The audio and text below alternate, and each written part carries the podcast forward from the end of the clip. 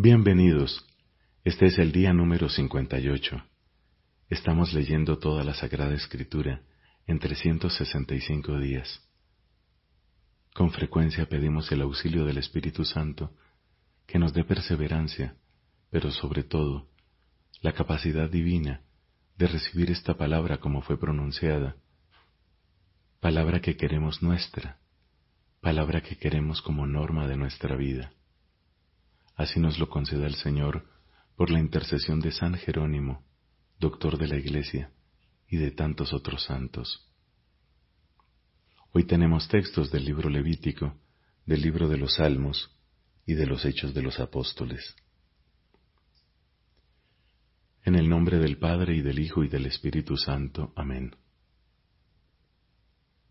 Levítico capítulo 10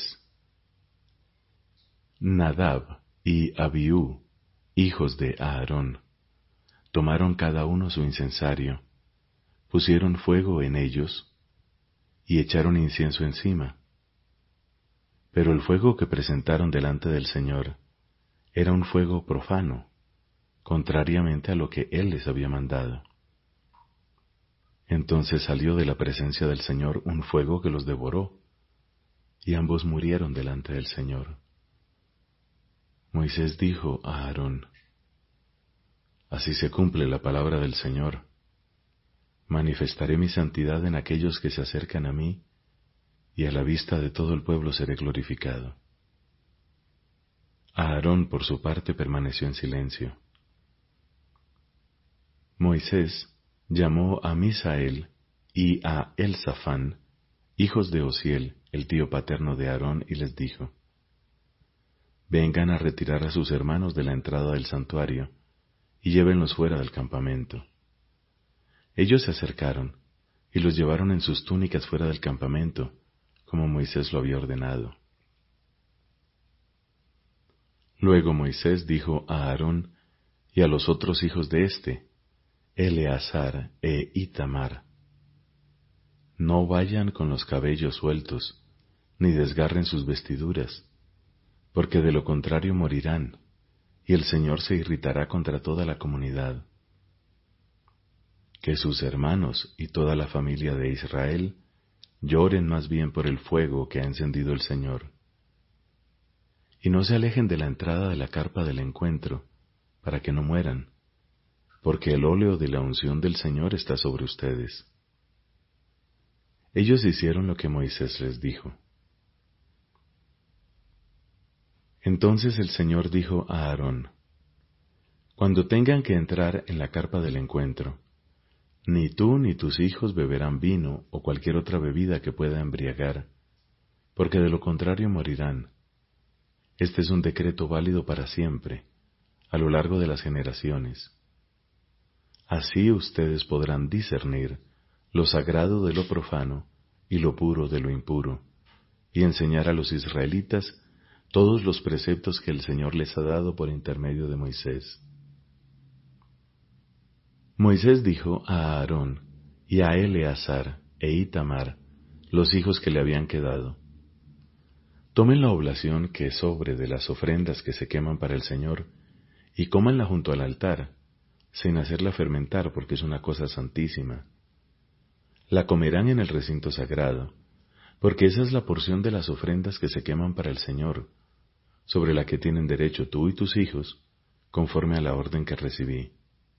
Tú, lo mismo que tus hijos y tus hijas, comerán en un lugar puro el pecho presentado al Señor y la pata reservada, porque ese es tu derecho y el de tus hijos sobre los sacrificios de comunión ofrecidos por los israelitas. Además de las partes grasosas destinadas a la ofrenda que se quema para el Señor, ellos ofrecerán la pata y el pecho de la víctima para realizar el gesto de presentación delante del Señor. Esas partes pertenecerán a ti y a tus hijos como un derecho válido para siempre, porque el Señor así lo ha ordenado. Moisés preguntó entonces por el chivo del sacrificio por el pecado. Al enterarse de que ya había sido quemado, se irritó contra Eleazar e Itamar, los hijos de Aarón que habían sobrevivido y exclamó, ¿Por qué no comieron la víctima del sacrificio por el pecado en el recinto sagrado, ya que se trata de una cosa santísima que el Señor les dio para borrar el pecado de la comunidad, practicando el rito de expiación en favor de ella, delante del Señor? Supuesto que su sangre no fue llevada al interior del santuario, tendrían que haberla comido en el recinto sagrado, como yo lo ordené. Entonces Aarón respondió a Moisés, Mis hijos presentaron hoy delante del Señor su sacrificio por el pecado y su holocausto, y a pesar de todo tuve la desgracia de perderlos. Si yo hubiera comido hoy de la víctima del sacrificio por el pecado, ¿el Señor lo habría aprobado? Al oír esto, Moisés quedó satisfecho.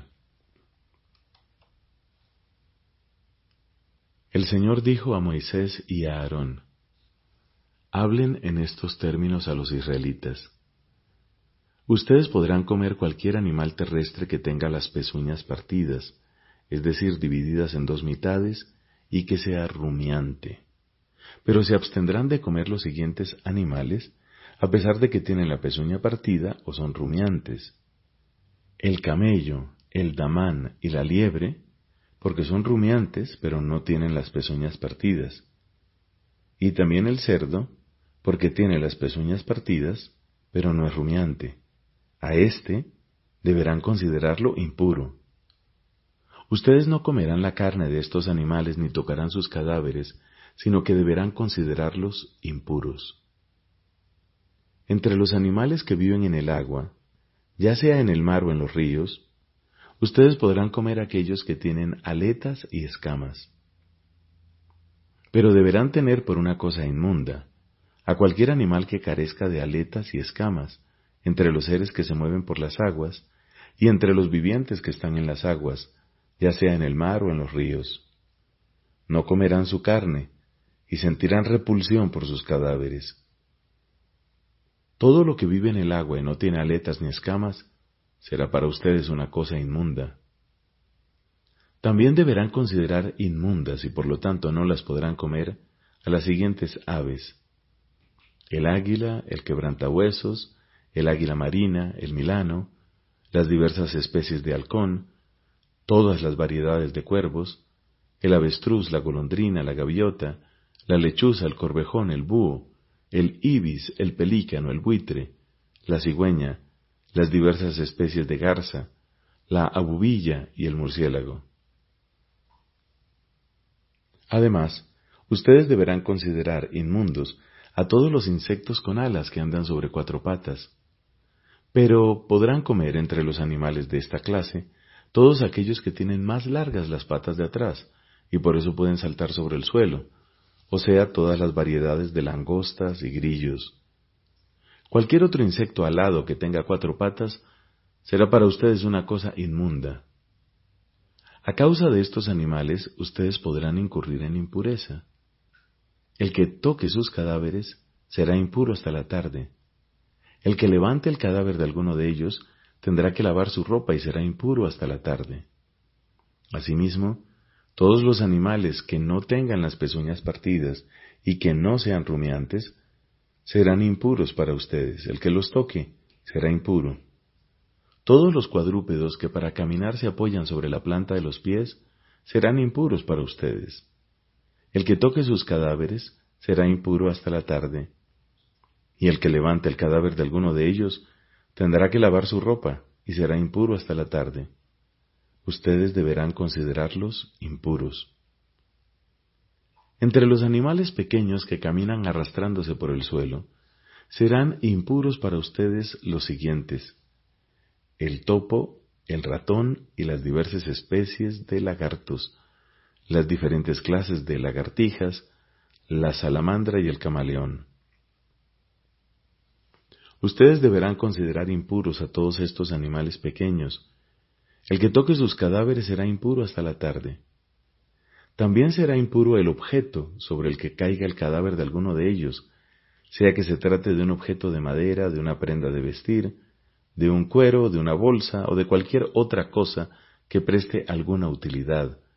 Estos objetos deberán ser sumergidos en el agua y serán impuros hasta la tarde. Después serán puros. Si uno de estos cadáveres cae en una vasija de barro, todo lo que haya dentro de ella será impuro, y la vasija se deberá romper. Cualquier comestible que entre en contacto con el agua contenida en esa vasija será impuro, y cualquier bebida se volverá impura a causa de esa vasija. El objeto sobre el que caiga alguno de esos cadáveres será impuro. Si se trata de un horno o de un fogón, tendrán que ser derribados, son impuros, y ustedes tendrán que considerarlos como tales. Sin embargo, la fuente o la cisterna donde se recoge el agua permanecerá pura, pero el que toque a uno de esos cadáveres será impuro. Y si un cadáver cae sobre la semilla que va a ser sembrada, ésta será pura. En cambio, si se arroja agua sobre la semilla y algo de estos cadáveres cae sobre ella, ustedes deberán tenerla por impura. Si muere un animal que ustedes pueden comer, el que toque el cadáver será impuro hasta la tarde. El que coma carne de ese cadáver deberá lavar su ropa y será impuro hasta la tarde, y el que levante el cadáver deberá lavar su ropa y será impuro hasta la tarde. Todos los animales que se arrastran por el suelo son una cosa inmunda, no está permitido comerlos.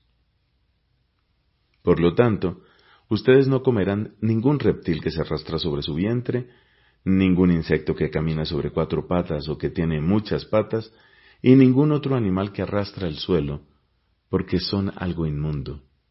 No se contaminen ustedes mismos a causa de esos animales, no incurran en impureza a causa de ellos para no quedar contaminados. Porque yo soy el Señor su Dios, y ustedes tienen que santificarse y ser santos, porque yo soy santo. No incurran en impureza a causa de esos animales que se arrastran por el suelo, porque yo soy el Señor, el que los hice subir del país de Egipto para ser su Dios. Ustedes serán santos, porque yo soy santo.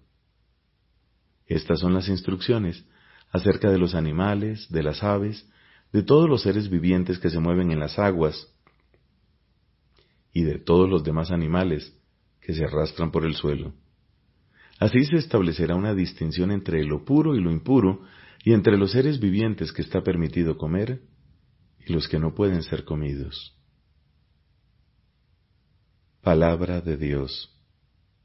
Te alabamos, Señor.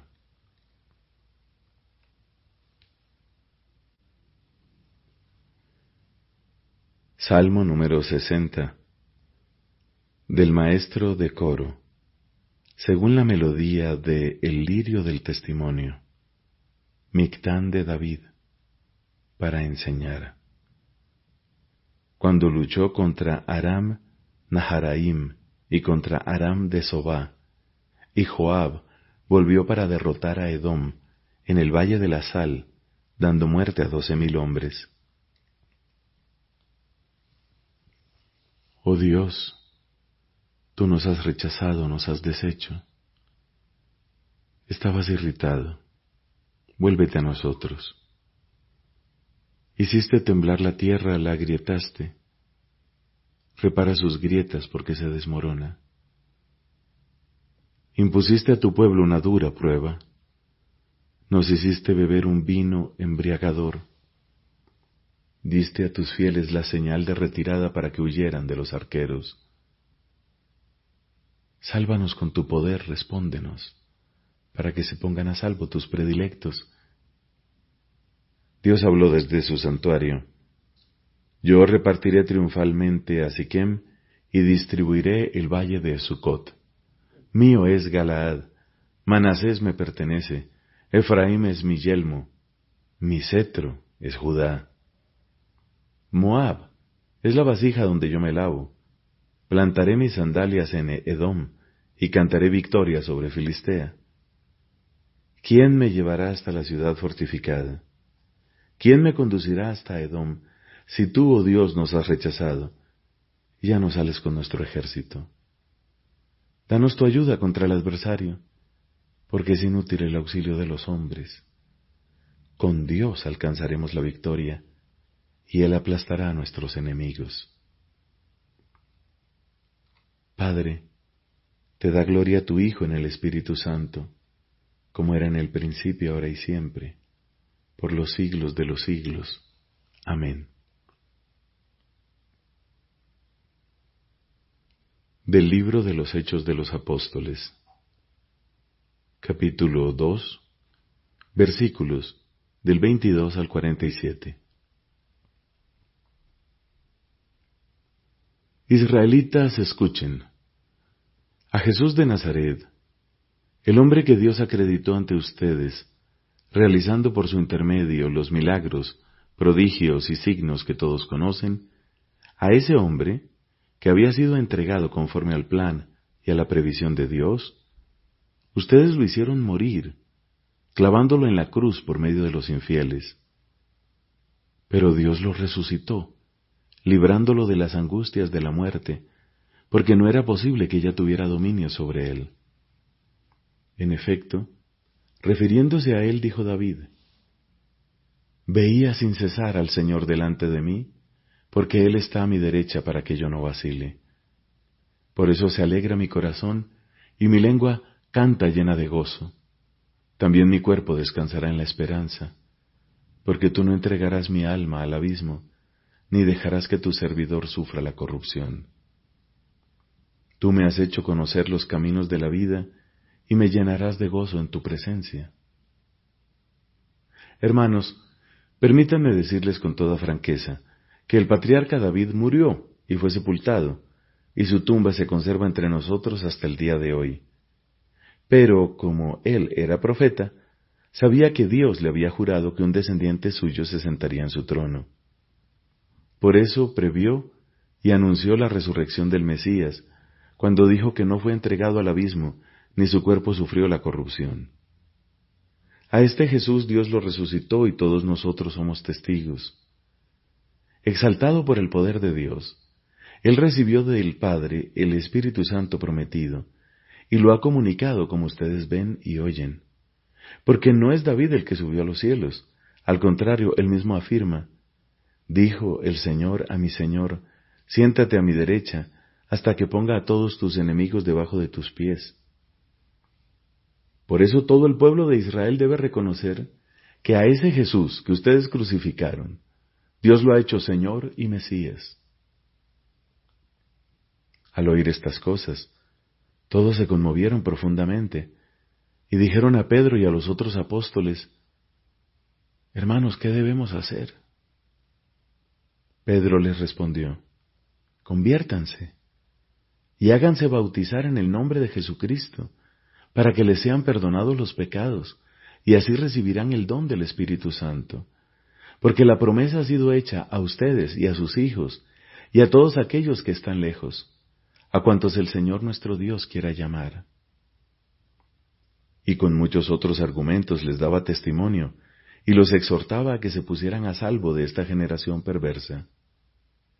Los que recibieron su palabra se hicieron bautizar, y ese día se unieron a ellos alrededor de tres mil.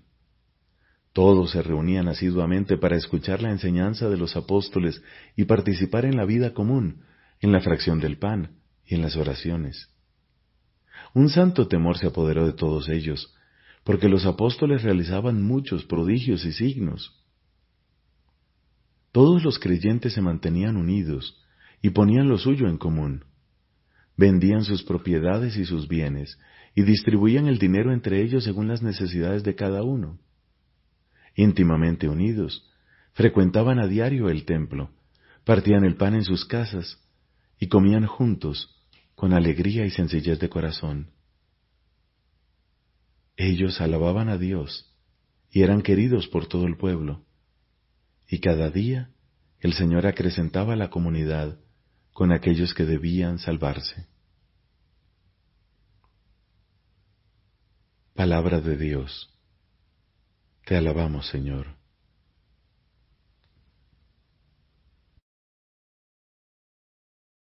¿Por qué el Verbo se hizo carne? Con el credo niceno-constantinopolitano respondemos confesando, por nosotros los hombres y por nuestra salvación bajó del cielo, y por obra del Espíritu Santo se encarnó de María la Virgen y se hizo hombre. El Verbo se encarnó para salvarnos reconciliándonos con Dios. Dios nos amó y nos envió a su Hijo como propiciación por nuestros pecados. El Padre envió a su Hijo para ser Salvador del mundo. Él se manifestó para quitar los pecados. Nuestra naturaleza enferma exigía ser sanada, desgarrada, ser restablecida, muerta, ser resucitada. Habíamos perdido la posesión del bien. Era necesario que se nos devolviera. Encerrados en las tinieblas, hacía falta que nos llegara la luz. Estando cautivos, esperábamos un Salvador, prisioneros un socorro, esclavos un libertador. ¿No tenían importancia estos razonamientos? ¿No merecían conmover a Dios hasta el punto de hacerle bajar hasta nuestra naturaleza humana para visitarla, ya que la humanidad se encontraba en un estado tan miserable y tan desgraciado? El Verbo se encarnó para que nosotros conociéramos así el amor de Dios. En esto se manifestó el amor que Dios nos tiene, en que Dios envió al mundo a su Hijo único para que vivamos por medio de él, porque tanto amó Dios al mundo que dio a su Hijo único, para que todo el que crea en él no perezca, sino que tenga vida eterna el Verbo se encarnó para ser nuestro modelo de santidad. Tomad sobre vosotros mi yugo y aprended de mí. Yo soy el camino, la verdad y la vida. Nadie va al Padre sino por mí. Y el Padre en el monte de la transfiguración ordena, escuchadle. Él es en efecto, el modelo de las bienaventuranzas y la norma de la ley nueva. Amaos los unos a los otros como yo os he amado. Este amor tiene como consecuencia la ofrenda efectiva de sí mismo. El Verbo se encarnó para hacernos partícipes de la naturaleza divina porque tal es la razón por la que el Verbo se hizo hombre y el Hijo de Dios, Hijo del hombre, para que el hombre, al entrar en comunión con el Verbo y al recibir así la filiación divina, se convirtiera en Hijo de Dios, porque el Hijo de Dios se hizo hombre para hacernos Dios el Hijo unigénito de Dios, queriendo hacernos partícipe de su divinidad, asumió nuestra naturaleza para que, habiéndose hecho hombre, hiciera dioses a los hombres. Volviendo a tomar la frase de San Juan, el verbo se encarnó, la Iglesia llama encarnación al hecho de que el Hijo de Dios haya asumido una naturaleza humana para llevar a cabo por ella nuestra salvación. En un himno citado por San Pablo, la Iglesia canta el misterio de la encarnación. Tener entre vosotros los mismos sentimientos que tuvo Cristo, el cual siendo de condición divina, no retuvo ávidamente el ser igual a Dios, sino que se despojó de sí mismo tomando la condición de siervo, haciéndose semejante a los hombres y apareciendo en su porte como hombre. Y se humilló a sí mismo, obedeciendo hasta la muerte y muerte de cruz. La carta a los hebreos habla del mismo misterio. Por eso, al entrar en este mundo, Cristo dice, no quisiste sacrificio y oblación, pero me has formado un cuerpo. Holocaustos y sacrificios por el pecado no te agradaron. Entonces dije, He aquí que vengo a hacer, oh Dios, tu voluntad. La fe en la verdadera encarnación del Hijo de Dios es el signo distintivo de la fe cristiana. Podréis conocer en esto el Espíritu de Dios. Todo espíritu que confiesa a Jesucristo venido en carne es de Dios. Esa es la alegre convicción de la Iglesia desde sus comienzos cuando canta el gran misterio de la piedad. Él ha sido manifestado en la carne.